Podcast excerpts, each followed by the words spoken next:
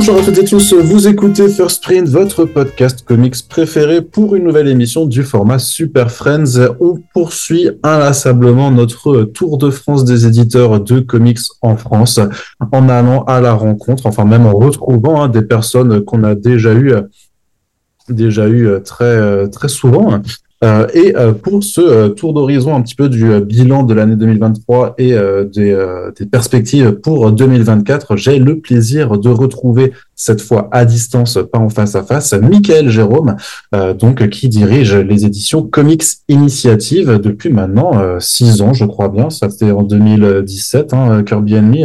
Donc ouais, on est même dans la septième année techniquement. Salut Michael.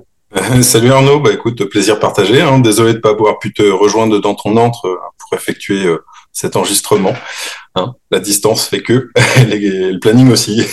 Ouais, bah forcément, on, on enregistre littéralement à une semaine de l'ouverture euh, au public du festival d'Angoulême, donc effectivement, c'est pas forcément évident de se retrouver. Mais voilà, la, la magie de la, de la vidéo, de Zoom, de la technologie, Internet, tout ça, c'est incroyable. Voilà, on peut faire des podcasts à distance. Donc forcément, vous l'entendrez hein, sur le son de Michael, c'est un petit peu moins quali que, que moi qui prends aussi ma piste en, local. Mais je crois que ce sera quand même audible.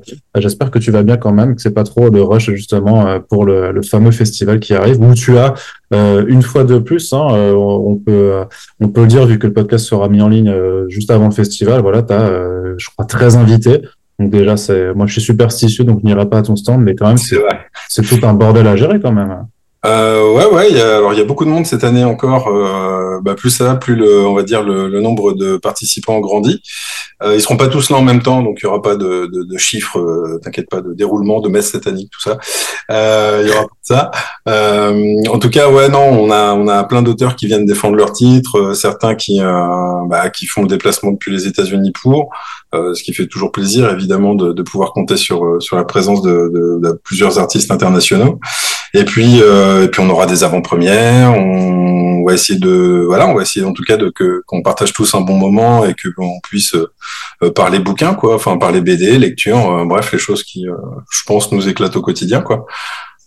Donc, donc ouais, non, non, beaucoup de beaucoup de boulot forcément, ouais, anticiper tout ça, faire des plannings ouais, ça, ça c'est bien, c'est cool.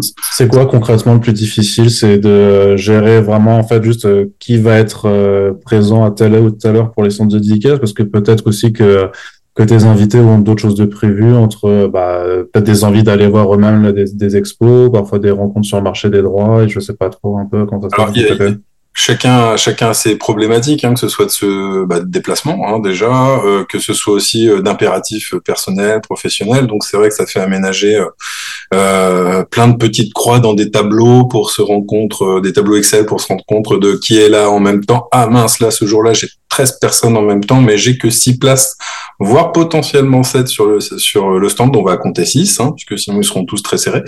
même si voilà, il fait il fera peut-être un peu moins froid au moment où vous, écouterez le podcast.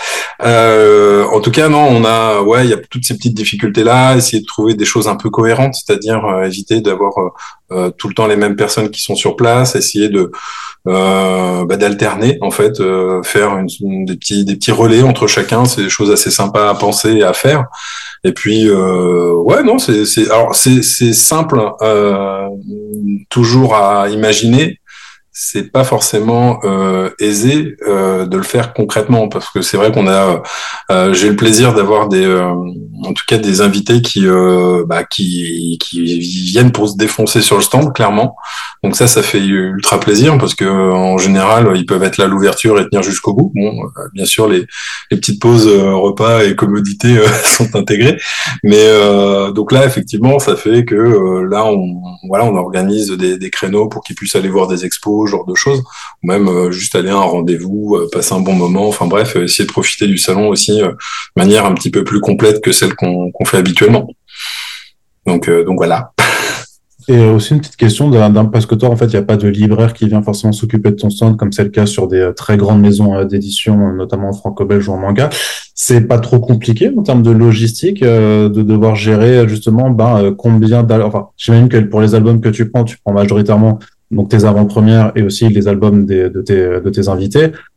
peut-être que tu prends aussi d'autres trucs pour faire découvrir le reste de, ta collection, mais justement en termes de stock, comment tu gères aussi la quantité de d'albums de chaque artiste présent que tu vas prendre, sachant que bah tu dois faire ça, alors peut-être pas toute seule, mais quand même à, échelle très humaine hein, en fait. Ouais, alors en fait, ce qui, je suis, euh, je, je, pense que tu, tu, maintenant, on se connaît suffisamment pour que tu saches que je suis assez pragmatique et que j'ai tendance à vouloir euh, éliminer les différents, euh, les différents problèmes de manière assez simple. C'est-à-dire que euh, vu le nombre de salons que j'ai fait, j'ai mis en place en fait un, des sortes de statistiques euh, qui me permettent de, de, de, voir par rapport au nombre d'heures, par rapport au nombre de jours de présence sur un salon, savoir exactement combien je vais emmener d'albums. Alors des fois, ça arrive de se tromper. Hein, euh, c'est pas grave, mais en tout cas, c'est vrai qu'il n'y a pas de. Le but, c'est d'avoir une estimation la plus euh, proche de, celle dont on va, celle dont on va avoir besoin sur place.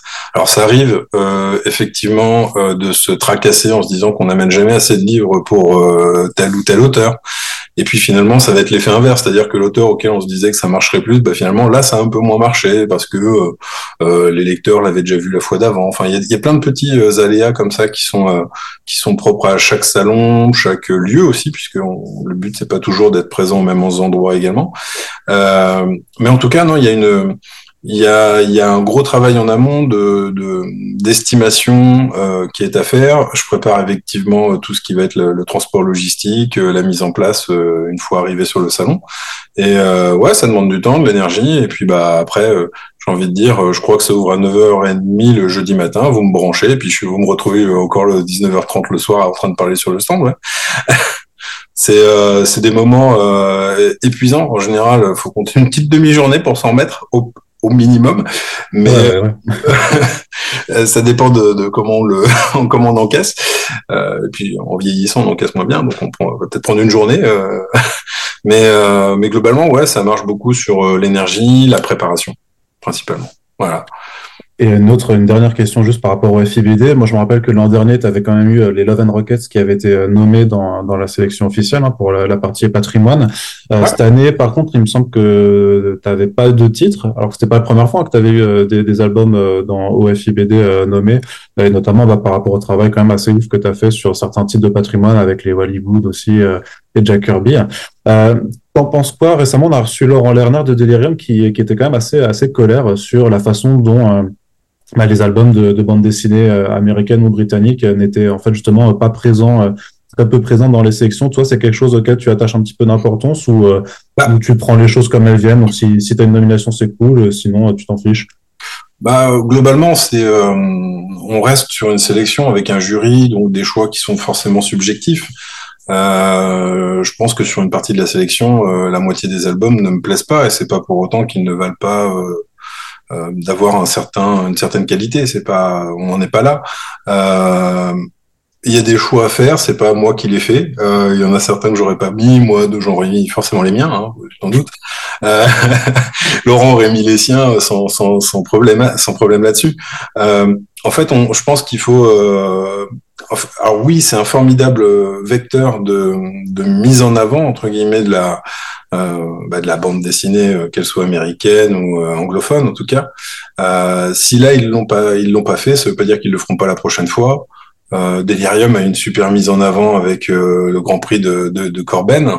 Euh, il y avait une formidable expo, ça a pu permettre à Laurent de mettre en avant ses, euh, bouquins à l'époque. Euh, là, il y a beaucoup de, il a, fait quelques super rééditions comme Lootstar, comme Den, en tout cas de Corben. Je pense aussi que ça fait partie des retombées indirectement de cette exposition-là d'il y a quelques années aussi, d'avoir ranimé un peu la flamme de tous ces, de tous ces fans de Corben dont je fais partie, de se dire ouais cool, il y en a un nouveau, bon je l'ai quand même, on va le reprendre, allez, et, et, voilà, faut soutenir, et puis voilà. Euh, mais globalement, euh, bah, par exemple, le Wallasoud, nous, on était le seul à avoir un, un, un bouquin qui était euh, canon, euh, qui, qui, existait, qui était en avant-première. Il n'a pas été placé, par exemple, à la sortie de l'exposition. C'est pas grave. Euh, en soi, c'est pas, on n'est pas de, j'ai tendance à dire, c'est une organisation qui est indépendante, qui, qui se gère elle-même, euh, qu'elle ne nous, en fait, je veux pas avoir un, euh, alors oui, si J'aurais aimé que des titres euh, le méritent, mais par exemple l'an dernier, quand tu, tu m'évoques Love and Rockets, pour moi Love and Rockets, ça devrait déjà être omniprésent, ça devrait limite gagner le Grand Prix tous les ans.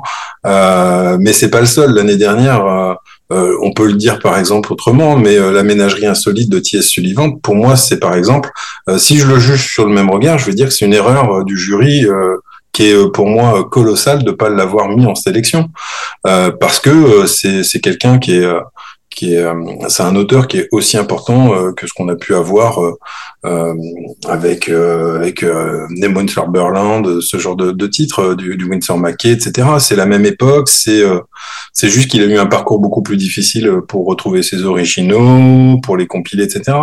Mais ce que je veux dire par là, c'est chacun verra midi à sa porte pour faire une expression bien bien connue, mais là-dedans il n'y a pas de c'est pas de notre fête. Voilà, le, le comics à des moments a une mise en avant peut-être plus importante. Euh, parfois c'est le manga, parfois c'est la BD, euh, parfois c'est des euh, titres plus underground, plus indé, plus populaires.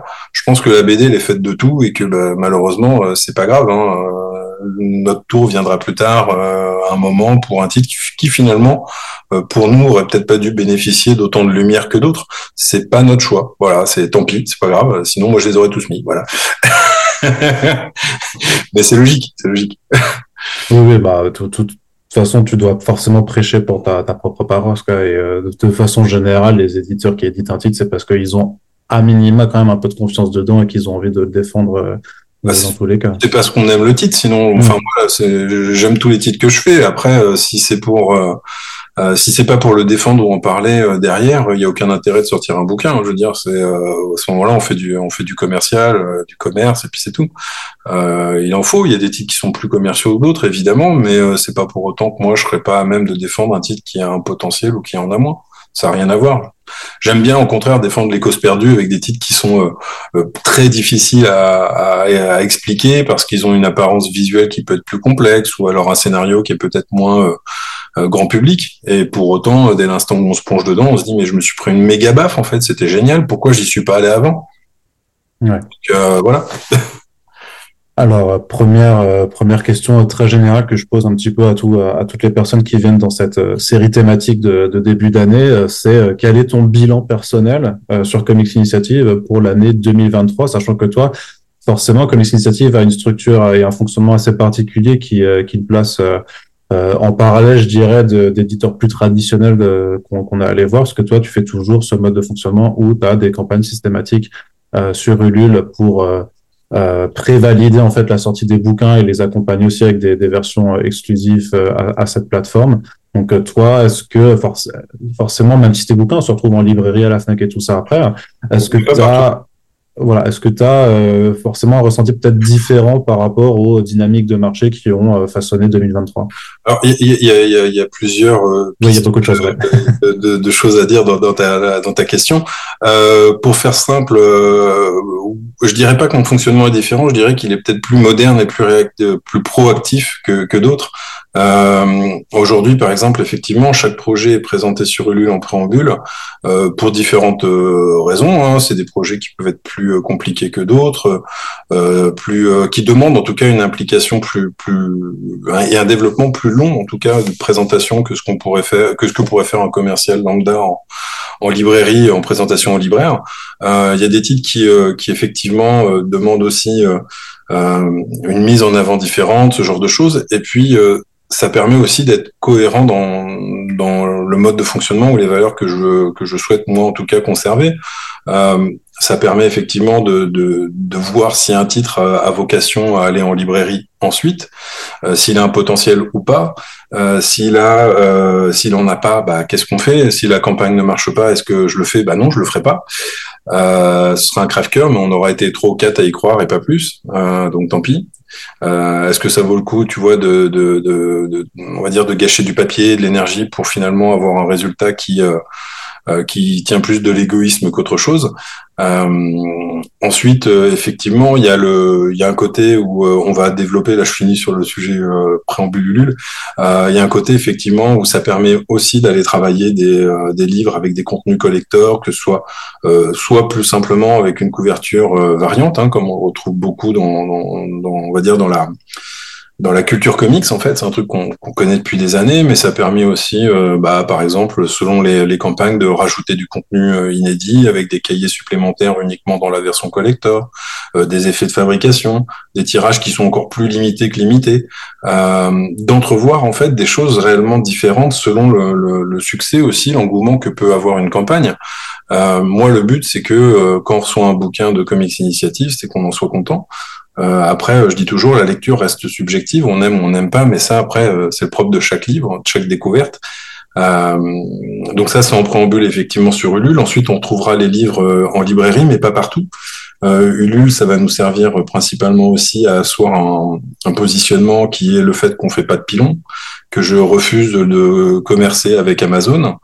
Euh, ce qui est un peu idiot en soi, hein, puisque clairement, euh, selon euh, les chiffres, on est entre, allez, en gros, si on fait une grosse moyenne, on a un livre sur deux est vendu sur Amazon. Donc globalement, j'ai un potentiel vente qui est déjà éliminé par deux parce que euh, je pars d'un principe simple, c'est que euh, déjà en présentant les livres sur Ulule, euh, moi ensuite je, pars du principe que je conseille le livre, je l'explique, je le présente, et c'est pas Amazon qui va faire ce boulot-là ensuite, ça va être les libraires. Et si les libraires apprécient le livre et souhaitent en parler, bah pour moi ils sont pas, il y a pas mieux placé qu'eux, donc. c'est aussi pour ça que Amazon est une erreur puisqu'il défonce concrètement le système en place, bah, le système en place des libraires. Euh, c'est peut-être s'emmerder pour rien, hein, clairement. Hein. je devrais limite avoir qu'un interlocuteur qu'Amazon, mais c'est pas. Je trouve ça idiot en fait. Je trouve ça idiot. C'est pas c'est pas intéressant. Puis d'un point de vue purement économique, Amazon a des contraintes euh, très particulières où ils poussent plus loin le bouchon que d'autres par rapport à leur poids financier qui est beaucoup plus important. Ils, ils jouent un rôle qui est qui est désastreux euh, d'un point de vue écosystème éco d'ailleurs dans tous les termes, hein, économique, écologique, mais bon, ça c'est autre chose. Euh, ensuite, effectivement, euh, comment ça se ça se passe euh, aujourd'hui? Moi, je suis ravi en fait de. En fait, on va on va on va. Je pense qu'il faut arrêter de déprimer sur le, le, secteur parce que c'est un peu le c'est un peu l'eau de tout le monde. bah oui, effectivement, je pense que quand on regarde un petit peu, alors j'allais dire il y a plus d'effet Walking Dead. Alors si, il y en a eu un qui est très bien, plus Clémentine qui est très bien euh, qui a pas forcément euh, fonctionné, je pense, autant que ce que Delcourt l'imaginait. Mais ah, euh, ils étaient, ils étaient, bah justement, c'est marrant parce que bon, tu l'as pas entendu, mais j'ai fait un, un, un, podcast avec Thierry Mornay qui sera en ligne à l'heure du coup où ce ah. podcast sera aussi mis en ligne où ils en parlent et, euh, et, et, Thierry était tout à fait conscient que ça ferait pas euh, le même carton que Walking Dead. Et, après, ces chiffres sont quand même plutôt honorables pour du comics vu, ce qu'on connaît du, marché, mais ils, ils, savaient dans quoi ils sont lancés avec le fait que c'est une autre autrice, que c'est pas Robert Kirkman, qu'il y a une pause de quatre ans de non publication et tout ça. Donc voilà. Après, après Walking Dead a, a, a tellement, je dirais, euh, vampirisé les, euh, les regards, nous a tous attiré le, le, regard pendant des mois, des années, que on a aussi oublié le reste. On est habitué finalement à aller vers ce que j'appelle des grosses marques euh, qui, euh, qui finalement vont vont dénaturer en partie le, la, la, on va dire les, les catalogues possibles de, de création. que ce soit en comics, le nombre de titres indés qui finalement ne fonctionnent pas aussi bien que ce qui devrait fonctionner, selon le, les possibilités de, de, chacun, selon la volonté aussi de chaque, chaque maison d'édition. Euh, c'est aussi des choses qui, euh, qui euh, malheureusement restent aléatoires. C'est le milieu de l'édition. Il y a des titres qui, met, qui sont des chefs-d'œuvre qui ne se vendent pas et des titres qui ne sont moyens et qui se vendent énormément. Ça, c'est le lot de tout le monde et euh, dans le comics, on n'y échappe pas. Euh, il y a des titres qui peuvent très bien être publiés via Marvel ou via DC, qui peuvent faire des ventes énormissimes et qui n'en sont pas moins très mauvais mais le fait d'avoir une marque fait que ça, entre guillemets, euh, aseptise peut-être notre notre sens d'analyse et joue principalement sur un autre vecteur qui est la passion, le côté collection, etc. Euh, on y succombe tous plus ou moins à des moments. Hein. Il n'y a pas de, de, jugement dans ce que je veux dire, mais euh, mais en tout cas là-dessus. Euh, euh, je pense qu'il faut, euh, faut avancer en fait. C'est euh, en étant positif, en étant source de propositions, qu'on va être capable de aussi pro montrer à des grandes surfaces culturelles, par exemple, que comme Cultura, les, des espaces Leclerc, les Fnac, que le comics c'est pas que du super héros, que ça va bien au-delà, que des propositions qui sont euh, peut-être inspiré euh, du comics, euh, que ce soit dans les formats, que ce soit dans le, la culture, peuvent très bien toucher des lecteurs, un lectorat en tout cas qui est beaucoup plus large que ce que ce qu'on imagine. et le meilleur exemple, ça reste un Walking Dead. Walking Dead s'est vendu à un lectorat comics qui n'existe pas. Il y a des lecteurs de comics qui l'ont acheté et il y a un lectorat qui s'en fout que ce soit du comics. Hein. Clairement, il venait acheter une BD. Euh, donc ce lectorat-là, c'est euh, aussi celui à qui on doit parler. On doit aussi parler à celui qui fait du manga. Et aujourd'hui, c'est euh, par le titre, par chaque titre entre guillemets, par chaque proposition, qui fait que on devrait en tout cas pouvoir élargir l'audience progressivement on va on va reprendre euh, un, groupe français euh, de métal. Le plus s'appelle le plus. Voilà, faut essayer de se, rester sur cette veine positive. Euh, les chiffres sont pas bons, les chiffres machin. Ouais, enfin c'est bien. Au bout d'un moment, c'est faut pas qu'on se. Au bout d'un moment, à, force de regarder dans le rétro, on n'avance pas. Enfin, tu vois, c'est il y a un peu ce côté. Qu'est-ce que je peux faire pour apporter une nouvelle proposition, un nouvel auteur, une nouvelle manière de d'aborder un récit moi, je, enfin, moi, j'entrevois ces choses-là de cette manière-là. C'est, euh, euh, il y a des auteurs qui ont des propositions très différentes dans leur biographie. Ça va pas sortir parce que ça correspondra peut-être pas euh, à la manière dont on les connaît aujourd'hui. Bah, pourquoi, au contraire, ne pas montrer que leur manière d'écrire, leur manière de dessiner, elle est pas pluriforme. En fait, c'est beaucoup plus intéressant de se dire que un artiste qui cartonne chez Marvel ou chez DC, il est peut-être capable de nous prendre un récit indé complètement fou, complètement passionnant et euh, qui va complètement nous embarquer pour faire trois fois complètement. donc, euh, donc non, faut faut être positif là-dessus. Euh, moi, ce que je vois effectivement, c'est que je reste aussi en termes de bilan sur une production qui est bah, qui est toujours à peu près de la, du même ordre de, de nombre en, en, termes de parution. Ça va être un peu plus d'une vingtaine. En gros, mmh. c'est deux titres par mois minima un minima. Euh, ça fait du boulot, euh, mais bon, il faut. Et euh, ça, j'aime bien m'occuper. Et, et ça fait aussi que, bah, dans le, on va dire dans la, sphère proprement comics, j'ai pas que du comics, j'ai de la BD, j'ai de la jeunesse, j'ai du manga aussi. Et, et cet élargissement-là, il est, il est naturel. Ça vient de mes lectures aussi, ça vient de bah, peut-être ma culture en général. Mais, euh, mais toute cette volonté-là, elle est aussi du fait de vouloir euh, euh, toujours proposer plus de diversité, plus de, de variété aussi, et d'aider les lecteurs à, à, comment je dirais, à, découvrir de nouveaux horizons vers lesquels ils n'auraient pas été à l'origine. Oui, puis c'est pour ça aussi qu'on voit que à chaque projet, tu tu t'es jamais, et ça de toute façon depuis le début, tu t'es jamais limité en fait à un, à un format. Alors tu as des collections quand même, mais euh, je veux dire, un bouquin dans ta collection Maverick, ça va pas forcément ressembler à un autre bouquin de cette même collection. Et donc toi, tu dois vraiment à chaque fois ajuster euh, ta proposition sur, euh, je vais le faire en cartonné certes, mais de cette taille ou parfois pas, d'ailleurs parfois en souple. Euh, comment tu, tu réfléchis ça tout seul? Tu as quand même des gens aussi, peut-être sur la Fab ou d'autres qui, qui, qui t'aiguillent un peu sur, sur ce qu'ils pensent être le meilleur format pour chaque type d'album? Non, ça j'y réfléchi en amont. Je vois aussi euh, comment sont les. Euh, alors ça dépend si c'est de la créa ou de la trad, évidemment, si c'est de la. Euh, puisque l'une des particularités aussi par rapport au, à d'autres d'autres confrères, c'est que effectivement moi je cultive la trad et euh, enfin des, des titres de traduction, d'achat de droits et de, de création, euh, on va dire locale euh, élargie, hein, puisque ça jusqu'à la Suisse, donc c'est un peu plus large, voire même non. Enfin, il y aura d'autres choses après, mais bon, on en parlera peut-être, on verra.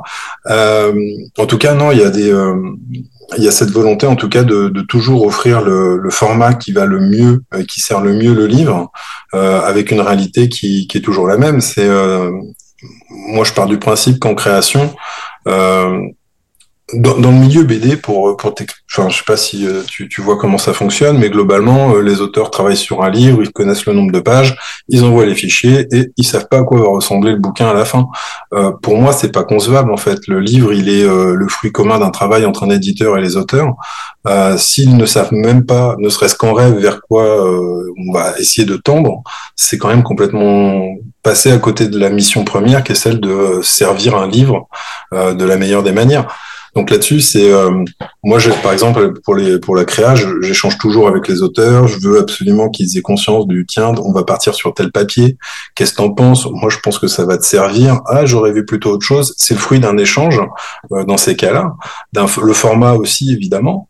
Euh, tous ces aspects-là, toutes les petites idées qu'ils veulent euh, essayer, tester, on voit si c'est des choses qui sont réalisables.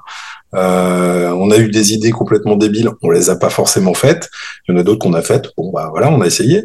Euh, et de l'autre côté, en, termes de, traduction, c'est vrai qu'on arrive avec un, format euh, qui est existant, avec euh, des fichiers euh, de telle dimension, etc. Et bah, mon but, c'est parfois de me dire aussi, est-ce que le format original est le plus justifié par rapport à telle ou telle œuvre? Et, et, des fois, c'est pas le cas. Je me suis retrouvé, par exemple, avec un titre comme Windows on the World de, Robert Miller Anderson et John Sack, qui euh, est publié aux États-Unis dans un format assez grand, euh, du A4 en gros, pour faire simple, hein, et euh, qui c'est que j'ai présenté en France dans un format plus petit. lorsqu'on a pu, lorsque j'ai rencontré les, les, auteurs, en fait, ils m'ont posé un peu naturellement la question. Tiens, alors déjà le bouquin est plus épais alors qu'il y a le même nombre de pages. Alors certes, il y a un entretien en plus qui est pas dans la VO, mais euh, euh, euh, il comprenait pas. Je fais bah ouais, moi j'ai mon papier est de meilleure qualité, plus épais. Euh, voilà, je veux pas de transparence entre les pages, ce genre de choses. Et du coup, c'est Robert le scénariste me posait la question du, format. Pourquoi tu as choisi ce format euh, plus euh, petit en fait, plus petit, celui de la collection calligraphique, euh, bah, tout simplement en fait par rapport à la lecture. Moi, je l'ai réfléchi d'une manière en fait très euh, très pratique en me disant que euh, on n'est pas sur une lecture euh, chapitrée comme on va l'avoir sur un, un, comics publié via Image, Dark Horse, etc. Et, et, du coup, on va se retrouver avec quelque chose qui qui permet à terme de d'entrevoir la méthode, le fonctionnement de lecture de manière différente. Euh, là, je disais toujours, un roman graphique, ça se savoure, on se positionne, on se on se met en quelque sorte dans une dans un fauteuil, dans un dans un dans un canapé, dans le lit, et on veut être tout confort pour profiter au mieux de la lecture. Donc euh, donc ça, ce choix du format, il a été pensé comme euh, on peut le faire avec un bon roman. Et euh, justement sur la partie euh, acquisition de droits, on voit toujours que euh, là aussi, hein, t'as pas changé forcément de, de, direction dans le sens que euh, t'enchaînes, enfin tu alternes plutôt, on va dire, avec des, des titres de, de, très grands auteurs déjà très connus, très installés, hein, comme Garcenis notamment, euh, même Barry Windsor Smith pour, pour cette année. Euh, je parle pas non plus des, Hernandez avec Lauren Rockets, et avec des trucs peut-être plus confidentiels, plus indés que tu, tu vas chercher. T'as jamais de soucis en fait euh, sur cette acquisition de droits avec euh, des concurrents. C'est jamais la, la, la, la batteuse que moi je pense notamment bah, à Grizzly Shark de Ryan Otley ou à euh, Orphan de James Tocco qui de mon point de vue mais je suis j'ai pas la, science infuse sont des méga artistes superstars en fait sur, ce sur ce milieu de la BD américaine. Et, et je me dis c'est c'est presque curieux qu'il n'y a pas de plus grosses structures qui s'y sont intéressées ou, ou qui, qui l'aient fait avant toi en fait bah, euh, c'est des cas assez, euh, je pense, différents. Euh, Grizzly Shark, je pense, a, aurait pu être fait euh, par, par Thierry chez Delcourt. Moi, je lui avais posé la question, hein, donc là-dessus, il n'y a, pas de, y a pas de secret. Et, et, derrière, en fait, plus le temps passe, plus bah, on se dit, mais c'est c'est con, c'est toujours pas fait. Bon, bah, moi, j'y vais. Hein, je pose la question. chez Image, on me dit, OK, vas-y, fonce, pourquoi pas. Euh, je fais ma proposition. Euh, Ryan Otley euh, me pose une ou deux questions, on va dire via via Image, on répond et voilà, du tac au tac, ça se fait finalement très vite. sur d'autres titres, il y a The Good Asian qui va, qui va, sur lequel on va travailler pour 2024, qui qui lui, euh, donc lui, je suis très très content de l'avoir, hein, forcément, euh, puisque SNRisé euh, notamment, et puis bah c'est un super bon bouquin, donc ça c'est cool. Euh, mais euh, l'acquisition de droits, elle est pas en fait, ça, va dépendre vraiment de plusieurs choix. Il y a, ce que j'appelle le choix de la maison d'édition d'origine, de, des auteurs. Et certains titres, par exemple celui de Orphan de James Tocco, et moi j'adore, j'adore vraiment ce que fait le bonhomme. Ça fait des années où je voilà, euh, moi par exemple, je suis ravi d'avoir le, Godzilla en VF, le Alien aussi. Je l'aurais fait plus grand, tu vois, si ça avait été moi. Mais euh, putain, c'est cool, on l'a. Voilà, déjà ça c'est génial. Euh, moi je veux retirer que le positif de ce qu'a fait Vestron et ils ont fait voilà, ils ont réussi à le faire, l'amener et ça c'est génial. Euh, de l'autre côté, euh, je pense que euh, ce qui fait, euh, ce qui est un petit peu déstabilisant sur sur Orphan, c'est qu'on est sur une parution à la Stockway. C'est-à-dire que là, on a déjà l'album qui est, qui est prêt, il travaille sur la suite, et en même temps, il profite des effets d'aubaine qu'il peut avoir via via une proposition pour faire une couve pour DC, etc. Bref, entre guillemets, faire un peu ce qu'il souhaite au rythme qu'il le souhaite, c'est pour moi, là, on est plus proche de, l'auteur à proprement parler que d'un type qui vient juste euh, prendre son chèque à la fin du mois euh, pour bosser, euh, tu vois, sur une chaîne de production. Il n'est pas dans cet état d'esprit-là. Il, il, prend, il prend les boulots. Ok, il les accepte, il prend son cash, il est content, ça permet de nourrir la famille, de faire ce qu'il veut. mais derrière, quand il veut faire son titre, bah, il est sans concession. par exemple, dès l'instant où j'ai posé la question à, Dark Horse pour Orphan, il y avait trois épisodes publiés. Euh, qui ont été publiés euh, chacun euh, un mois après l'autre. Et c'est vrai que le quatrième épisode, bah, il n'est pas arrivé tout de suite, il a mis trois mois à arriver, parce que Stockway, il voulait absolument prendre le temps de, de, pas lâcher en termes de, rendu, lâcher en termes de dynamisme. Et voilà, je pense qu'il n'y a pas plus il n'y a pas plus intègre en termes de démarche que, la sienne, et moi ça me, convient totalement. Comme j'explique que de temps en temps à des lecteurs, c'est si le tome 2 arrive dans six mois, on sera ravi. Euh, S'il arrive dans deux ans, on sera ravi. Il n'y a pas de d'opposition. Je qu'est-ce que vous préférez qu'un album soit soigné et que quand il arrive, vous reprenez à nouveau une baffe, ou alors euh, on attend, euh, on attend trois mois et on a un truc mal, mal fagoté. Euh, limite, il va faire appel à des auteurs pour faire des taillines à l'intérieur. Je on sera tous déçus. Moi personnellement, je préfère la démarche de dire, prends ton temps, ça va être génial. J'en suis sûr. Donc après que ça fasse l'équivalent d'un deuxième tome ou de trois, ça, ça va dépendre principalement de lui. Logiquement, on était sur une dizaine d'épisodes, c'est ce qui en tout cas est prévu à l'origine. Euh, ça peut être euh, deux épisodes très longs vu le, les adversaires qu'il a et, sa propension à, nous exploser les rétines à coups de double page. Hein. Il me se faire plaisir. Moi, ça me va. On fera deux ou trois tomes selon, en tout cas, euh, enfin un ou deux tomes de plus selon lui en fait. Et j'espère pouvoir refaire du Stockway à l'avenir, évidemment. Oui, et puis il me semble que c'est un petit peu prévu euh, de si, euh, si mes petites oreilles m'ont bien, bien informé. Hein. Bah, en tout cas, moi, je voilà, ça, fait partie des trucs que j'aimerais pouvoir continuer. Euh, euh, on verra, on verra. Je peux pas. Pas, pas, pas, pas, de souci. Hein. Euh, il y avait une autre question aussi par rapport à 2023, parce qu'il y a quand même eu aussi beaucoup de discussions ben, euh, sur euh, les coûts de fabrication, l'augmentation des prix dans les maisons dans les maisons d'édition sur les prix des albums. Et je me rappelle que quand, parce que moi j'essaie de suivre ça et d'informer au, mieux le, le public, quand j'ai fait mon article sur les justement les, les, les, codes prix pour voir si chez les éditeurs SNU ils sont réévalués, rehaussés ou pas. Euh, toi, tu, tu m'as fait une petite pique en disant oui. Ah, c'est une vanne. on n'a pas, de on n'a pas de code prix. Enfin, c'est un truc qui est propre à, au SNE, syndicat national des éditeurs. Euh, c'est euh, c'est un petit cercle hein, globalement euh, de gros groupes qui, qui qui qui en font partie. Euh, je pense pas que des, tu vois, on va prendre un exemple. On parlait de Laurent tout à l'heure. Delirium n'en fait pas partie. Ils sont dessus.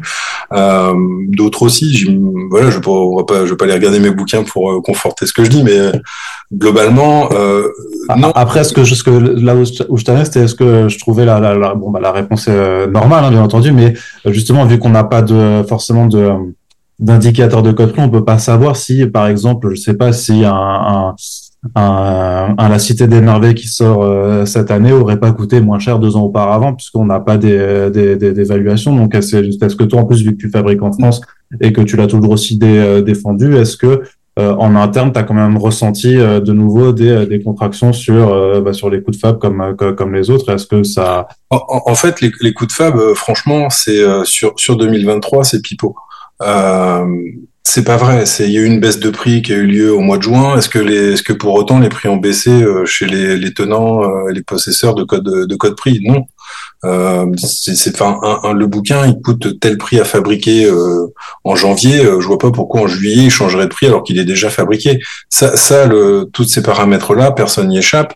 Le placement du prix au départ, c'est le fruit d'une étude de marché, d'une étude, on va dire de, ce qu'on va appeler un, tableau d'amortissement, ce genre de, de, choses, de prévisionnel, etc. Mais globalement, euh, je vais te donner un exemple très simple. Euh, on a euh, on a vendu plusieurs milliers d'exemplaires du tome 1 de Foxboy, troisième soupe.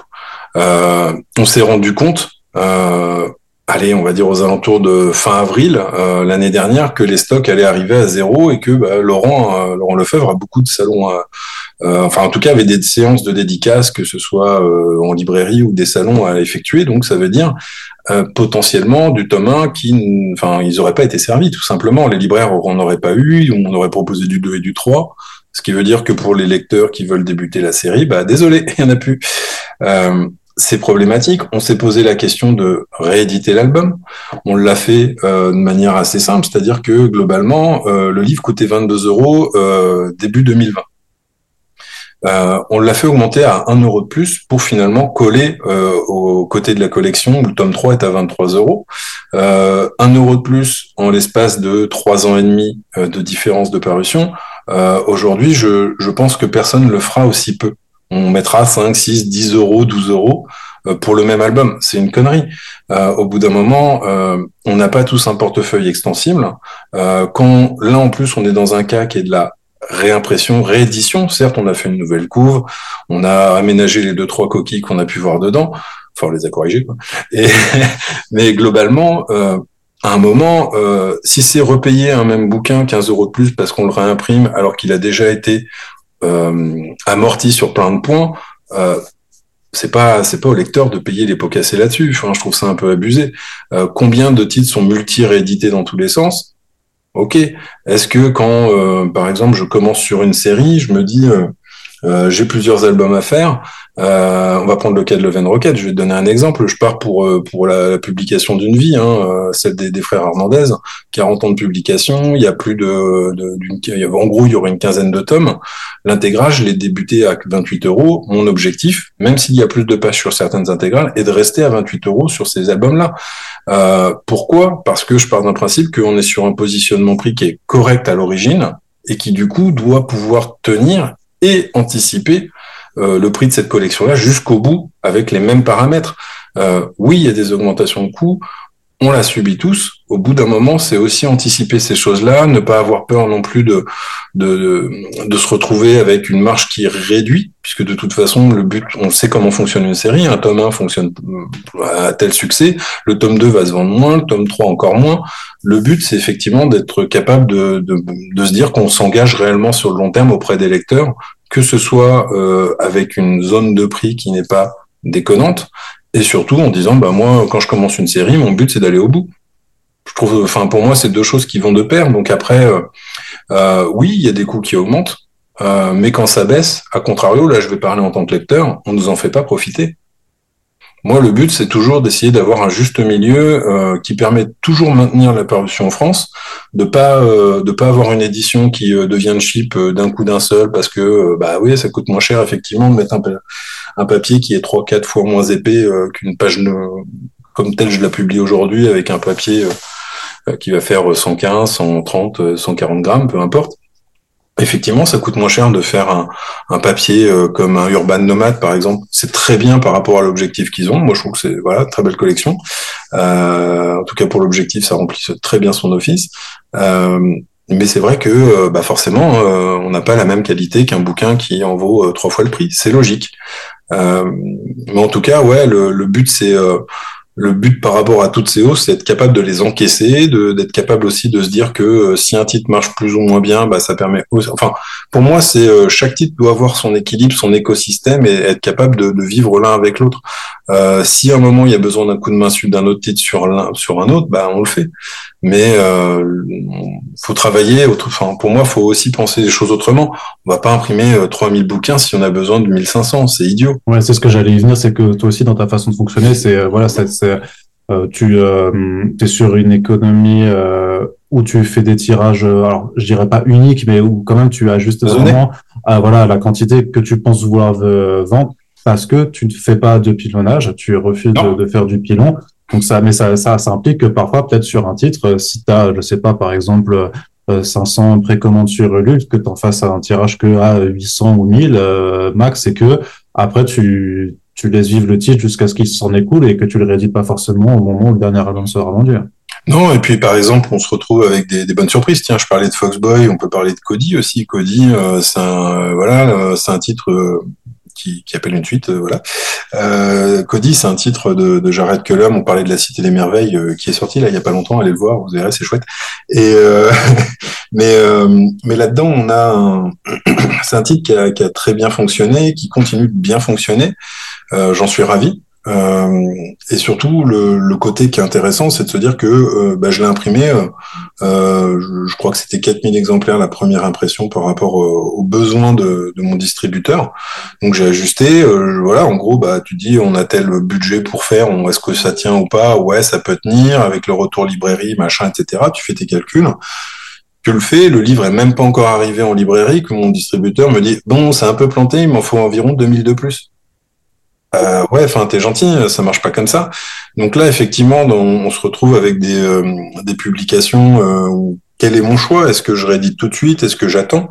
Euh, Je sais que euh, euh, en fait, la, rupture au placement, par exemple, c'est c'est quelque chose de très ironique aujourd'hui. C'est-à-dire que moi, je suis très content de voir qu'un titre que, par exemple, j'ai pu envoyer 1000, 1500, 2000 exemplaires, on va me dire, ouais, bah en fait, à la mise en place du titre en librairie, il y en a plus.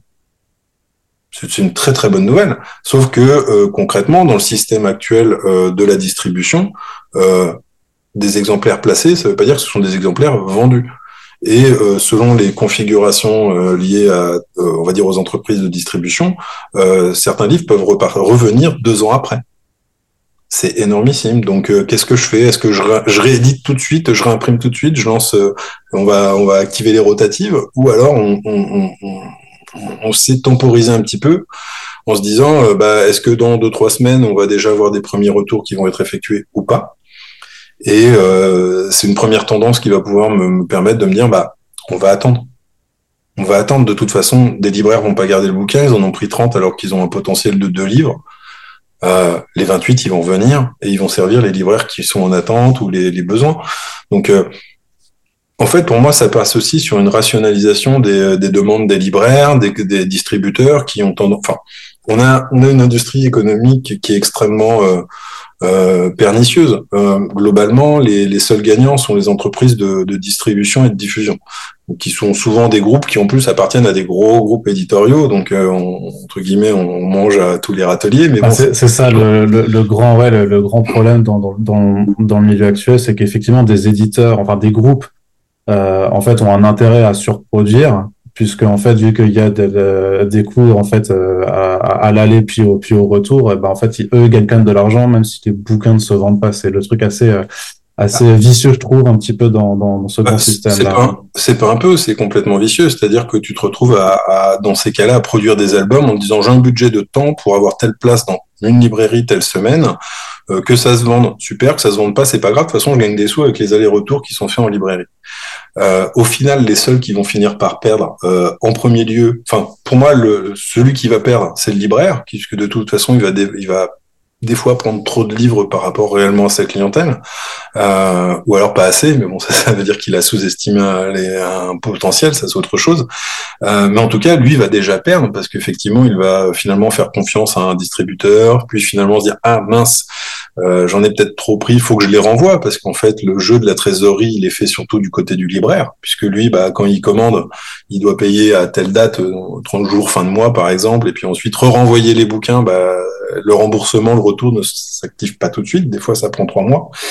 Euh, J'espère pas plus pour eux, en tout cas. Ensuite, on va avoir euh, bah forcément l'éditeur qui lui aussi va jouer du placement et des retours, puisqu'un placement, ça va être un apport de, de, sous qui va être effectué euh, trois mois lui aussi encore après, puis après les retours vont diminuer ça.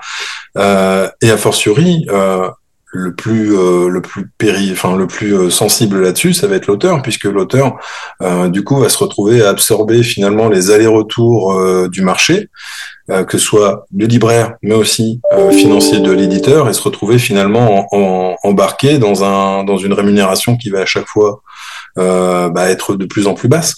Donc tout ça c'est un système qui fait que en fait, il n'y a pas de gagnant. enfin, si, il y a un gagnant, c'est foncièrement ces grosses boîtes de, diffusion-distribution. Et, euh, et, et, a fortiori, les groupes comme Média Participation ou euh, Delsol, euh, enfin Delcourt, pardon, euh, ont leur propre, ont compris que c'était une des manières euh, d'absorber finalement leur, euh, les risques qu'ils prenaient d'un point de vue éditorial. Alors après, il y en a d'autres. Il y a des groupes qui vont acheter leur stock de papier, comme ça, ça permet de diminuer euh, euh encore un peu plus l'impact de l'impression. Il y a des gros groupes hein, qui font ça, hein, qui achètent leur papier pour l'année, c'est des stocks gigantesques, etc. comme ça, ça permet aussi de faire monter le prix du papier, soit dit en passant. sympa pour les autres. Merci. Euh...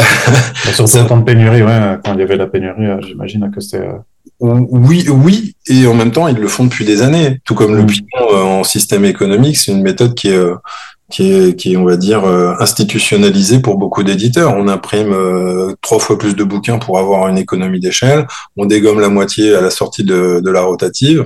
Puis ça arrive en librairie, on sait que la moitié va être dégommée, on dégomme tout de suite. Au final, on se retrouve avec un gâchis gigantesque. Tout ça, c'est un fonctionnement institutionnalisé depuis des années. C'est comme ça. Euh, moi, j'ai pas envie de travailler comme ça. Ça m'intéresse pas, ça me plaît pas. Euh, on va dire, je suis peut-être Don Quichotte là-dedans, je m'en fous.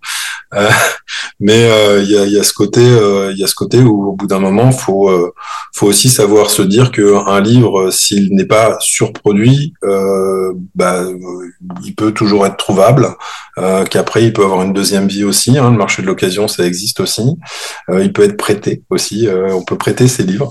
Euh, bref, en tout cas, moi, mon but, c'est. je t'interromps, mais tu sais si tu as des bibliothèques aussi qui prennent vos bouquins? Ouais, bien sûr, il y a des médiathèques qui suivent. Euh, ça, c'est grâce aussi au boulot des libraires. Hein. C'est les libraires qui leur, qui leur, qui les, qui les conseillent aussi.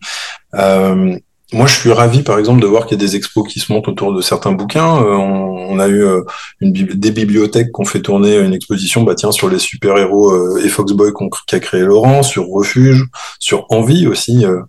on en a une qui, là, actuellement, a lieu sur, sur Paria. donc, en fait, il y a, plein de petites choses comme ça qui on voit que les titres euh, sont amenés à être partagés, diffusés aussi auprès de, euh, de ces réseaux-là qui sont, euh, bah, en tout cas, de, bons moyens de, de, lire. Hein. On oublie, mais un bon fond de, un bon fond, j'ai bien géré en termes de bibliothèque, c'est de la lecture qu'on peut retrouver facilement, et pas que en BD. Il n'y a pas que, il a pas que Torgal ou j'en sais rien, moi, Achille Talon qu'on peut retrouver là-bas. Au contraire. Hmm. Il y avait un, point particulier euh, sur, sur lequel alors c'est vraiment un, un, cas vraiment très particulier, c'est sur le Colder, et je crois que j'en avais déjà parlé de toute façon quand on s'est vu en, en, festival. Donc euh, l'omnibus de, de Colder, où je m'étais quand même dit, euh, notamment par rapport à, à, à, ta politique euh, tarifaire, que euh, si tu n'avais pas le sentiment qu'avec un prix de vente à 45 euros, tu n'avais pas franchi le seuil psychologique des, des 40. Et je sais pas si tu as perçu ça de ton côté ou pas. non, non. En fait, alors, bah, en fait, il faut, aussi se poser la question de euh, quel est le positionnement du prix par rapport à un nombre de pages. Euh, par exemple, là, tu as certains omnibus qui sortent, ça fait 400 pages, on les vend 50 balles chez Panini. Euh, on est un peu habitué à cet exercice-là. On a eu des, prix un petit peu des fois surévalués, etc. Sur Colder, je dirais toujours, je fais oui, effectivement, j'aurais même pu le proposer. Euh, je vais à l'opposé, tu vois, dans la dans la réflexion que qu'on avait évoquée. Je, je peux très bien le proposer à 10 euros. C'est pas pour autant que le potentiel de vente aurait été démultiplié de manière euh, euh parallèle, similaire. Oui, d'une certaine façon. pour ceux qui réfléchissent en termes de rapport prix-page, je pense que ça leur ça leur ça leur aurait parlé sûrement. Mais... Ouais, mais le rapport prix-page, il est complètement. Euh, En fait, c'est pour moi. moi J'étais cet argument personnellement. Hein, les, les gens ah. savent, je crois, mais. Voilà. Bah, en fait, on peut le démonter sur plein d'aspects, mais euh, pour moi, c'est une fausse. C'est ce que j'appelle, c'est une fausse bonne idée, en se disant, est-ce que je me fais avoir par rapport au nombre de pages? Oh, Ouais, admettons, admettons. Euh, qu'est-ce qu'on pense du, de la BD franco-belge? Ah ouais, mais ils ont moins de pages et le prix, machin. Oui, mais globalement, une page franco-belge, on va on va parler en nombre de cases après? Ouais, c'est ça, c'est oui, c'est très bizarre. Très différentes. Le format, euh, enfin, il y a plein de choses qui font que globalement, euh, euh c'est c'est un c'est pas une grille d'analyse inutile ou idiote. C'est juste que pour moi, elle n'est pas forcément euh, un critère indispensable. En tout cas, c'est pas c'est pas c'est pas un vrai critère. Euh, profondément euh, valable en fait. Il y, a, y, a, des cas un petit peu pour tout. Sur Colder, par exemple, le fait d'être à 45 euros, effectivement, euh, moi j'aurais préféré le faire à 40 euros. On n'a pas fait un gros tirage sur Colder, mais moi je suis ravi aujourd'hui de voir qu'il est quasiment, euh, euh il m'en reste pas beaucoup, clairement. et, et ce, on est quoi un an après, un peu moins d'un an après sa commercialisation. je trouve ça déjà d'une très cool de voir que un titre de genre euh, sublimissime graphiquement dans le style, euh, bah, trouve son public. Moi, ça me, ça me fait plaisir, ça me réconforte un petit peu aussi. Euh, et puis euh, de se dire que globalement, dedans, on a trois albums. Et je me dis toujours, je fais euh, Colder, c'est trois TPB, tu les vends avec une, une, pagination qui font 120, 130, 140 pages peut-être par tome. Aujourd'hui, ça se vend combien? 18, 20 balles? Ouais, ouais 18, ouais, 18 ce serait le prix moyen, je dirais, enfin médian. Donc là, après, je fais 18 x 3, hop, et on n'en parle plus. Mais euh, ça, c'est pas pour me défausser que je dis ça. Je fais euh, là-dessus, pour moi, on est quasiment sur euh, ce que j'appelle l'intégrale complète de la série, d'une série qui est jamais publiée, euh, qu'on va pas surproduire non plus, euh, qui, euh, par exemple, n'arrivera jamais, en tout cas, je l'imagine très mal, arriver sur une collection petit prix, ce genre de choses, c'est pas possible. Là, là non. Et, et là-dessus, la ménagerie insolite, par exemple, est un livre qui coûte 60 euros. Il est, gigantesque, ouais, il est, il est gigantesque celui-là. Il est aussi, en termes de dimension, c'est aussi grand que, le, l'artbook de Laurent, que euh, l'artbook de Love and Rockets aussi, mais aussi que le, que le Kirby Enemy. Euh, cette question du, en fait, il y a une vraie question de format, de, de tirage. Est-ce que c'est un tirage qu'on va réimprimer? Est-ce que c'est un tirage unique? Et euh, c'est vrai que Colder, en le plaçant dans la collection qu'on a qu'on avait appelé Titan, euh, Titan en fait c'est euh, c'est du one shot, comme Johnny Red l'a été par exemple, comme les Battlefields, Johnny Red et Battlefields de Garfenis, comme les Chroniques de Wormwood. c'est des titres où globalement on fait un tirage et bah faut être là en temps et en heure. Désolé si vous l'avez raté n'est pas me le réclamer, j'en ai plus. Euh, voyez après euh, auprès de, de, potes s'ils peuvent vous le prêter. Euh, Trouvez-le sur place des par exemple. Il y en a peut-être qui l'ont encore en stock. Mais euh, voilà. Donc en gros globalement ça va dépendre aussi de du profil économique. Euh, Colder ça coûte cher à imprimer, beaucoup de pages. la méthode pour le passer à, 40, à 40 euros, globalement, elle aurait été simple, c'est réduire la qualité physique intrinsèque du livre, euh, diminuer un petit peu la rigidité du carton, virer par exemple euh, tout ce qui va être euh, certains aspects de reliure. C'est jouer de l'économie comme le feront probablement d'autres ou le font même déjà certaines fois certains autres. moi, ça m'intéresse pas forcément de me dire est-ce qu'à 5 euros près, là on était on est à 5 euros, tu m'aurais dit 10, 15 euros, j'aurais dit oui effectivement. Euh, là, on n'est pas sur grand chose, et en plus, en termes d'équilibre, trois albums, tu vois, je refais le calcul, c'est pas foncièrement déconnant. C'est un investissement. Par contre, je suis complètement d'accord. Euh, c'est là où je suis ravi de voir que, euh, en tout cas, moi, j'ai toujours eu des retours positifs dessus, euh, même s'il y a une chanson de Camaro dedans, imposée par le traducteur. le traducteur, ouais. Ouais, ouais. Bon, chacun ses goûts. Euh, non, blague, à part. Euh, non, en tout cas, on a, moi, je suis content des retours du bouquin. Euh, on, on me l'a pas forcément beaucoup dit, mais c'est vrai que sur une, sur le, le côté réflexion, j'essaye aussi de, de cadenasser j'essaie toujours de mettre les prix dans la fourchette basse en fait les bouquins. Et, euh, et c'est vrai que euh, bah, globalement quand, quand je dis on n'a pas augmenté nos prix non on n'a pas augmenté nos prix. J'essaie toujours alors on est peut-être parti de plus haut que certains euh, on va peut-être me dire mais euh, quand je vois que Foxboy même le tome 2 ou un tome un des trois tomes est à 22 ou 23 euros euh, globalement, on est dans un format euh, de luxe aujourd'hui chez, Panini ou chez euh, Urban ou chez Delco. On est sur le grand format, on a du papier de calice, c'est fabriqué en France. c'est de la créa. concrètement, on est, j'ai envie de dire, mieux disant, mieux donnant aujourd'hui que, que, sur d'autres, mais c'est en partie pris aussi. Je préfère me dire, je vais me casser le cul pour faire des, des, bouquins où les gens seront un peu plus contents ou seront contents. En tout cas, ils n'auront pas le sentiment d'être floués sur un aspect du livre. Oui, puis de toute façon, c'est aussi le lot de quand tu passes sur euh, sur Ulule d'avoir des prix qui sont généralement un peu plus élevés euh, par rapport à des à des standards livrés. C'est pas c'est pas forcément plus je veux dire. Je veux dire que c'est pas déconnant dans le sens aussi où c'est où t'es forcément hein, euh, bah, sur des tirages plus petits. Euh, tu tu es dans un circuit euh, voilà où tu seras pas présent forcément dans toutes les librairies non plus. Et et t'es pas un grand groupe, quoi. Tu fais pas des tirages euh, ah bah, de, de, la même dimension, donc forcément, euh, tes, sont différents. Je suis 100% indépendant, hein, euh, mm. clairement. Il hein, n'y a pas de, il a pas de surprise. Hein, euh, J'ai pas effectivement de groupe, de, de, je sais pas quoi, de, de, de, mé, de mécènes cachés. non, il n'y a pas de ça. Et puis. Sur les prix euh, Violul, il y a une chose sur laquelle j'essaye. en fait, j'essaye toujours de, de travailler cet aspect-là pour que les soutiens soient soient jamais floués.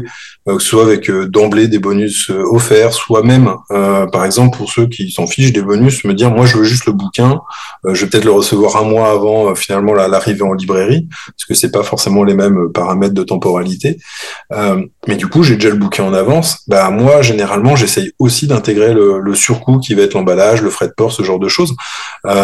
j'essaie toujours entre guillemets de faire des efforts dans le sens des lecteurs. Euh, avant, avant peut-être avant, avant moi-même, mais bon, ça c'est autre chose. Mais euh, non, l'idée c'est que euh, une campagne, on puisse y trouver un petit peu ce qu'on veut, euh, comme dans un restaurant en fait. On choisit un petit peu son plat, son menu, son dessert. Euh, J'ai pas envie de dessert, je prends pas.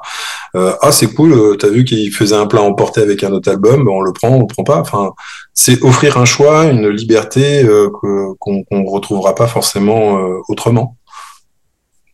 Et alors, du côté euh, justement de, de la création, tu arrives à, à gérer tous les, euh, bah, tous les projets maintenant qui sont, euh, qui sont en cours chez vous, parce qu'il y en a quand même un, un, un, sacré lot, quoi, parce que tu continues des séries au long cours, bah, donc comme le Foxboy, dont on attend impatiemment le, le Fox and Paul à le, le tome 4. Ah, est-ce que, je cache ta, ton, est-ce que je gâche ton optimisme?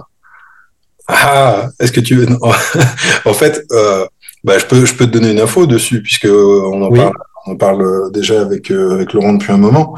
Euh, aujourd'hui, euh, Laurent va directement transformer réellement ce qui était Fox et Paul. Ouais, en tome 4, c'est ça? Monsieur, et ce sera le tome 4, qui, qui, devrait arriver, on va dire, bientôt, on espère. Incessamment sous peu. Hein. Euh, incessamment. Euh, le sous peu, voilà, faut, on voit quand moi, je suis patient en général. mais euh, mais c'est vrai qu'on est parti de, à l'origine un Fox et Paul qui était presque un album qui était vu comme une distraction, un truc qui devait exister. Un comme quelque chose qui finalement a, a été complètement dérouté scénaristiquement par l'ambition auquel voulait donner Laurent euh, à ses personnages, à son univers. Et là-dessus, on se retrouve avec un livre qui, euh, qui lorsqu'il a commencé à me raconter l'histoire quelques, quelques mois après euh, qu'il ait terminé le tome 3, je lui ai dit, je fais, tu me parles pas de Fox et Paul, là, Laurent, tu, parle de Foxboy. Il fait, bah c'est c'est le problème. Il fait, je, pour moi, c'est c'est j'arrive pas à le séparer ce truc-là. Et plutôt que d'offrir un tome, euh, on va dire, euh, qui serait presque que du clin d'œil, etc. Il y en aura forcément. Laurent, il multiplie ce genre de choses. Mais euh, voilà, Foxboy 4, sous-titre, euh, les aventures de Fox et Paul. On va on va finaliser le titre. Mais oui, en tout cas, c'est quelque chose qui va arriver en 2024. donc là, oui, en tout cas, on pourra dire oui, c'est Fox 4 en fait, direct. Bah, après, ma question, c'était vraiment sur la, façon dont tu arrivais à, à, pas trop euh, te euh, peut-être te perdre, puisque tu as les séries qui continuent, donc comme Foxboy, comme Paria, et puis tu as aussi des nouveautés qui arrivent, hein, avec euh, des nouvelles créas. Bah, cette année, on avait vu L'Enfant démon, par exemple. De Corbéran, ouais. De, de Corbéran. Euh, t'as. Il y avoir un nouveau titre, tiens, que. que... Abyss aussi, tu vois, que j'avais noté, qui m'avait, qui m'avait beaucoup plu, alors qu'il est pas dans, dans un autre registre aussi, très très très différent. Très différent, ouais. Mais voilà, tu as, as, quand même pas mal de créations aussi qui se rajoutent euh, petit à petit, donc euh, faut garder euh, l'esprit clair. Bah, en gros, j'ai compté, euh, je me suis amusé ça à compter ça l'autre fois, mais en gros, on a déjà, sans compter ceux qui sont amenés à sortir, mais globalement, on a au moins une vingtaine d'albums déjà liés à de la création. Donc c'est, je trouve un chiffre qui est plutôt qui est plutôt intéressant en 7 ans, sachant que les deux trois premières années étaient assez restreintes en parution. Euh, bah, pour moi, la création, ça fait partie, euh, ça fait partie de la vie d'une maison d'édition. Donc, euh, oui, c'est des fois compliqué. Il y a des titres qui avancent plus ou moins vite en termes de, création, d'autres qui vont à fond les ballons et pas de problème, et d'autres qui au contraire prennent du temps. Ça, c'est le, côté artistique, évidemment. Mais moi, ce qui m'intéresse aussi là-dedans, c'est que c'est permettre aussi de donner toute l'ambition à des récits euh, euh, que vont imaginer des, auteurs ou des autrices, c'est vraiment aller à fond dans le truc. Euh, moi, je vous limiterai pas d'un certain d'un certain aspect. Faut qu'on ait, faut qu'on ait le meilleur bouquin. Et si des fois, ça veut dire, on a prévu X nombre de pages et qu'on se retrouve finalement à en rajouter 5, 6, c'était pas prévu et que ça veut dire dépenser des sous dans un cahier supplémentaire, bah ok, c'est pas grave je le prends pas mal, je vais pas pleurer, euh, je vais pas taper des pieds des mains en disant on laisse ces, ces pages-là. Bon, je veux dire ok, on les met et puis on se débrouille. Voilà, c'est tout. Je vais me débrouiller pour que ça tienne et puis c'est tout. On va faire au mieux et euh, et tout en conservant l'ambition qu'on voulait donner au projet. oui, il y a de plus en plus de projets de créa, il y en a plein. Euh, tiens, il y en a un qui, je sais que tu avais euh, plutôt apprécié Seul Long. On a un nouveau projet avec la même team qui s'appellera Psycho Inferno, tu vois. Et ça, c'est un truc euh, où globalement, on était sur une anthologie horrifique. Euh, de récits d'horreur, en tout cas d'ambiance sur le premier avec Seul l'ombre. Là, on part sur un, un one shot complet, mais sur un truc complètement euh, barjot qui qui en tout cas dont on va montrer des premières choses bientôt. Donc ça, c'est cool. Et ça marche aussi du, fait que euh, je pense que l'expérience euh, plaît, euh, enfin en tout cas l'expérience comics initiative plaît aux auteurs qui ont envie de remettre le couvert. Donc s'ils ont envie de remettre le couvert et que le récit me plaît aussi, pourquoi ne pas le refaire, ne pas le faire, ne pas continuer on va dire le parcours ensemble? Il y en a, il y en a, il y en a plein qui sont dans les tuyaux et qui vont prendre du temps. Euh, là, on parle de créa en France. Il y a des créas euh, euh aussi. Euh, il y en a une qui va prendre du temps, mais en tout cas sur lequel on bosse pour au niveau au niveau monde. donc ça, ça va être ça va être plutôt intéressant. C'est du boulot, c'est un autre type de boulot, c'est un autre type de gestion. Comme tu le sais et comme le savent, euh, ne le savaient peut-être pas encore les, auditeurs et auditrices, c'est que euh, je parle beaucoup, donc forcément les conversations avec les auteurs et les autrices sont toujours très longues. Mais, mais c'est, ça fait partie aussi des choses. C'est pousser la création jusqu'au moindre petit détail. Euh, tu vois, on parlait de Seul l'ombre. Seul l'ombre, moi, je suis ravi d'avoir collaboré avec soit Rurik, Corbéran ou Pascal. Euh, et euh, lorsqu'on on était dans, le, dans, la dernière passe du bouquin, euh, euh, ça m'a pas empêché de, de, de, dire à un moment, hey, les gars, ça, ça marche pas. Euh, c'est compliqué euh, quand tu vois Corbéran qui a, qui, a, qui a, plus de 400 BD déjà écrites, c'est un monstre. Hein. Mm. Euh, Rurik qui fait tellement plein de choses, qui a écrit plein de scénars, plein d'articles, plein de trucs et tout. Euh, Pascal, c'est pas son premier bouquin aussi, même si euh, son premier bouquin à plus, plus grande échelle. Là-dessus, quand je leur ai dit, je leur dis pas pour les embêter je leur dis en, justifiant, en disant regardez, on a mis en place un gimmick. Ce gimmick-là, euh, là, il vient tomber comme un soufflé. L'effet que vous avez voulu mettre, eh ben du coup, on rate. Est-ce qu'on pourrait pas Et là, c'est le rôle pour moi d'un éditeur, c'est suggérer des possibilités. Et après, ben, ils font ce qu'ils veulent. Tant qu'on va dans le même sens, c'est d'avoir le meilleur bouquin possible. Et euh, moi, je suis ravi d'avoir un Corbéran qui me dit euh, t'as raison. On va retravailler ça. Euh, honnêtement, ça a été une demi-journée de boulot. Hein. J'ai pas saccagé une histoire complète. Euh, c'est pas mon rôle. Je suis pas auteur. Je vais pas me prétendre auteur et à ce moment-là m'immiscer dans la création. Non, je les suggère comme un comme un comme un lecteur. Euh, en tout cas, comme le côté le caractère primo lecteur que je peux avoir. Donc euh, ouais, c'est compliqué. Il y en a qui sont plus ou moins, euh, on va dire, à l'écoute de, de, propositions, de choses. C'est normal. C'est l'œuvre de tout un chacun. pour moi, il est hors de question de euh, trahir euh, l'œuvre originale, tu vois, ce genre de choses. Non, le but c'est d'avoir le un bouquin qui euh, qui plaît, voilà, qui plaît, qui nous plaît ensemble. Voilà. De toute façon, c'est et, et, ben en ouverture de façon pour pour aller de l'avant, qu'est-ce que tu peux un peu comment tu envisages 2024 J'imagine que la recette Comics Initiative se, se maintient donc avec une alternance de d'acquisition de de titres étrangers et donc une partie euh, création. C'est comme ça que tu envisages 2024 euh. Oui, euh, alors oui. J'ai fait une réponse. Oui. Allez, bonne journée. oui, évidemment, mais en fait, ce que je, je le vois comme je pense, je pense, je pense que tu vois quand je parlais tout à l'heure du côté un peu déprime, je pense que beaucoup vont se mettre en mode ralentissement de publication, ce genre de choses. oui. voilà, merci. Et, euh, et, je sais pas si c'est euh, si c'est ce qu'il faut faire. Alors après, chacun a sa situation, chacun a son ses problématiques là-dessus. Euh, je pense que voilà, hein, tout se vaut, euh, tout s'entend, tout s'écoute. Euh, mais moi, j'ai presque envie de dire, je suis pas, je suis pas un gros groupe. Je fais, je propose, les gens prennent ou prennent pas les livres, ça, on voilà. Il y a des propositions qui sont faites, il y a des séries qui sont à suivre. Euh, il y a un petit peu de tout, que ce soit en créa ou en trad. Euh, et euh, moi, je dis toujours, je fais, je reste, je, enfin, je quand je, quand je suis né, on pouvait, on diagnostiquait pas tout ce qui était hyperactif. Je pense que je le suis en fait, force à la force des choses.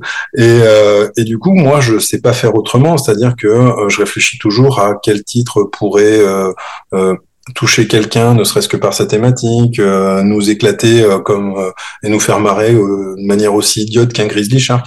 Pour moi, en fait, on, on est, on, est, on est, comment je dirais, on est fait de tout ça et globalement, moi, mes propositions chaque mois sont différentes aussi par rapport à ça. On n'a pas tous les jours envie de lire la même chose. On, on, peut très bien s'amuser, on peut très bien se prendre au sérieux à des moments. Et, euh, et, tout ça fait que bah, forcément j'ai plein d'idées, plein d'envies. Il y a des choses vers lesquelles aujourd'hui, euh, euh, par exemple en achat de droit, je n'y vais pas tout de suite, je n'y vais pas immédiatement parce que je me dis j'ai si je mets tout bout à bout, je peux très bien avoir trois ans de parution en, en, programme et, et c'est pas c'est pas entre guillemets euh, pour moi quelque chose d'envisageable de mettre des choses au frigo. C'est euh, pour moi chaque titre a sa temporalité, chaque titre a son moment euh, clé.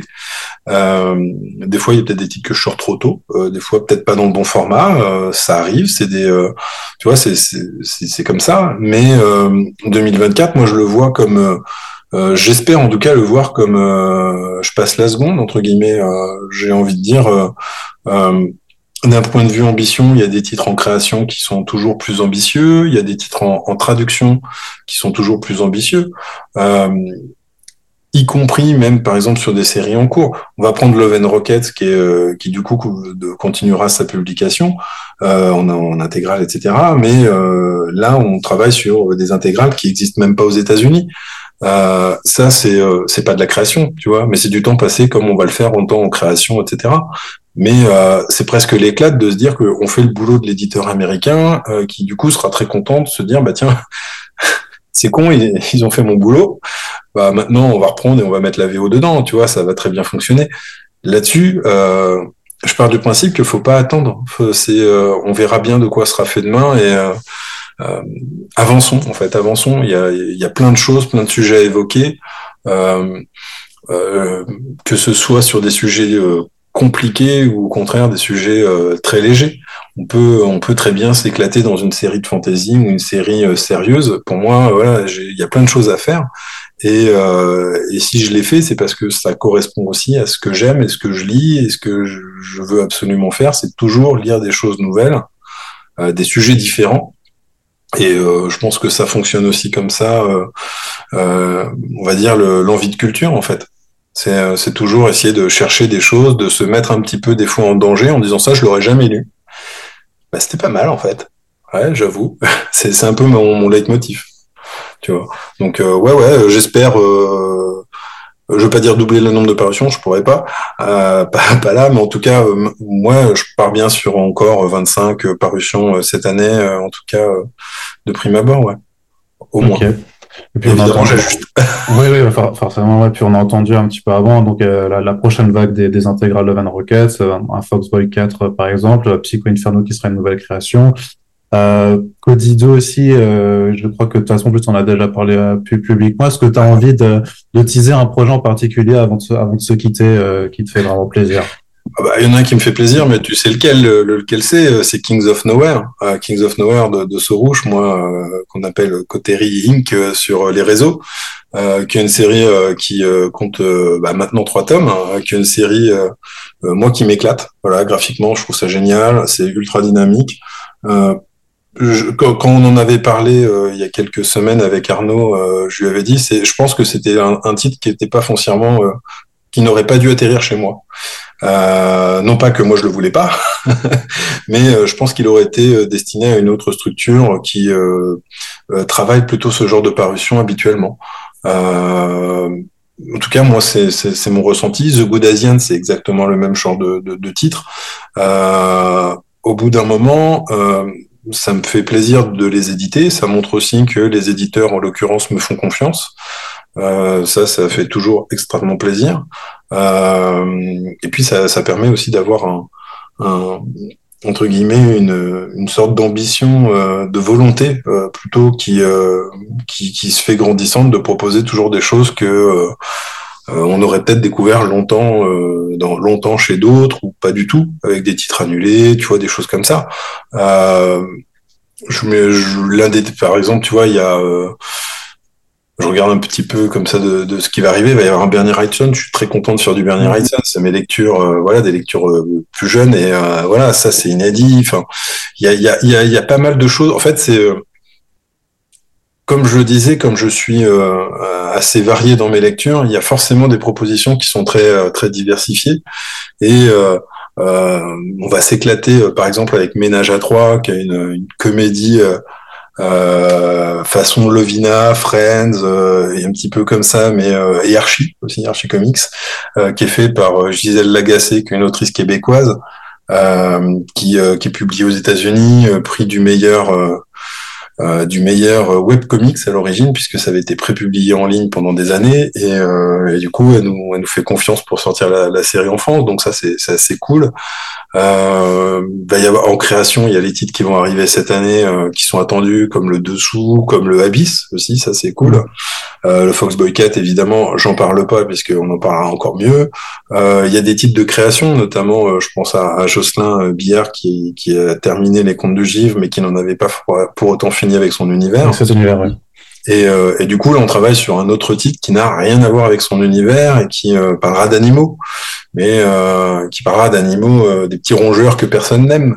Euh, ça, ça va être assez cool avec un, un scénariste, voilà, qui, voilà, on en parlera en temps en heure, mais en tout cas, ça, ça va être assez cool. on peut en parler. Ce, on va, on travaille avec un grand scénariste américain qui vit aux États-Unis encore, qui est Garfenis, pour produire un, un titre euh, bah, inédit. Euh, ça, ça va être un, titre de créa pour Comics Initiative. Donc euh, ça, c'est plutôt cool. Tant que ça sort pas, j'y crois pas, mais voilà, ça, ça va, ça va le faire. Euh, donc, es quand même en train de dire que vous travaillez à une créa avec Garfenis. Ouais, ouais. Mais ça, c'est que c'est euh, donc ouais, j'ai envie d'être, j'ai envie d'être joyeux, j'ai envie d'être content en me disant, bah c'est un truc que, que j'imaginais même pas moi il y a quelques mois. Donc euh, ça prendra, ça va prendre le temps, mais en tout cas voilà, on avance. Euh, j'ai le scénario complet, donc ça c'est assez cool. donc euh, voilà, on va voir comment si on le garde. Ça va beaucoup dépendre aussi de, de la manière dont on le fait. Est-ce qu'on le fait en deux tomes, en un gros gros pavé? Il y a plein de réflexions. voilà, donc on pourra le proposer en avance pour les Américains en anglais. Enfin, tu vois, c'est mm je pense que ça va être, enfin les anglophones, hein, parce qu'il n'y a pas que les Américains qui disent euh, qui disent Garfénis évidemment, mais euh, ça, ça vaut le coup d'être ambitieux, ça, euh, enfin ça vaut le coup, ça vaut le coup d'être motivé en tout cas. Voilà, c'est ce que je vois, c'est euh, c'est pas moi qui est ce, enfin voilà, c'est c'est une sollicitation qui s'est plutôt faite dans le sens inverse. C'est voilà, c'est c'est cool. Voilà, donc il va y avoir du boulot, grave, euh, mais c'est cool. J'ai l'impression d'en manquer à chaque fois, donc euh, je rajoute des choses, euh, des pièces dans la machine. Mais euh, donc ouais, non, ça va. Voilà, il y a de quoi s'amuser. Il y a plein d'autres choses. Il y a, je sais pas en fait, au bout d'un moment, la, la, seule complication, c'est de gérer ces multi-plannings qui sont dans ma tête. c'est peut-être qui m'épuise, mais bon, on s'en fout. Très bien. Bon, bah, mortel, euh, Michael, et on aura hâte de, de, suivre tout ça euh, en temps et en heure euh, quand ça arrivera. Et bah, je te remercie d'avoir pris le temps quand même de te poser avec nous pour faire ce, ce podcast. Bah, et euh, fois, de toute façon, ce sera toujours pas la, la dernière fois qu'on se parle dans ces micros, je le pense bien. Euh, en tout cas, j'en profite pour remercier aussi euh, toutes celles et ceux qui nous écoutent. Si vous appréciez euh, bah, ces podcasts qu'on fait avec tous les éditeurs en ce début d'année et puis les, podcasts First Print de façon générale, vous pouvez le faire savoir à la fois pour soutenir les émissions, mais aussi les personnes qui viennent parler de leur travail. Donc, euh, partagez le podcast sur vos réseaux sociaux, parlez-en autour de vous à quiconque aime un petit peu la bande dessinée de façon générale. Et puis, on a également une page Tipeee qui est ouverte sur laquelle vous pouvez nous apporter votre soutien financier afin qu'on puisse continuer à produire toutes ces émissions. Merci à toutes et tous de nous avoir écoutés. On vous dit à bientôt. Michael, salut. À plus.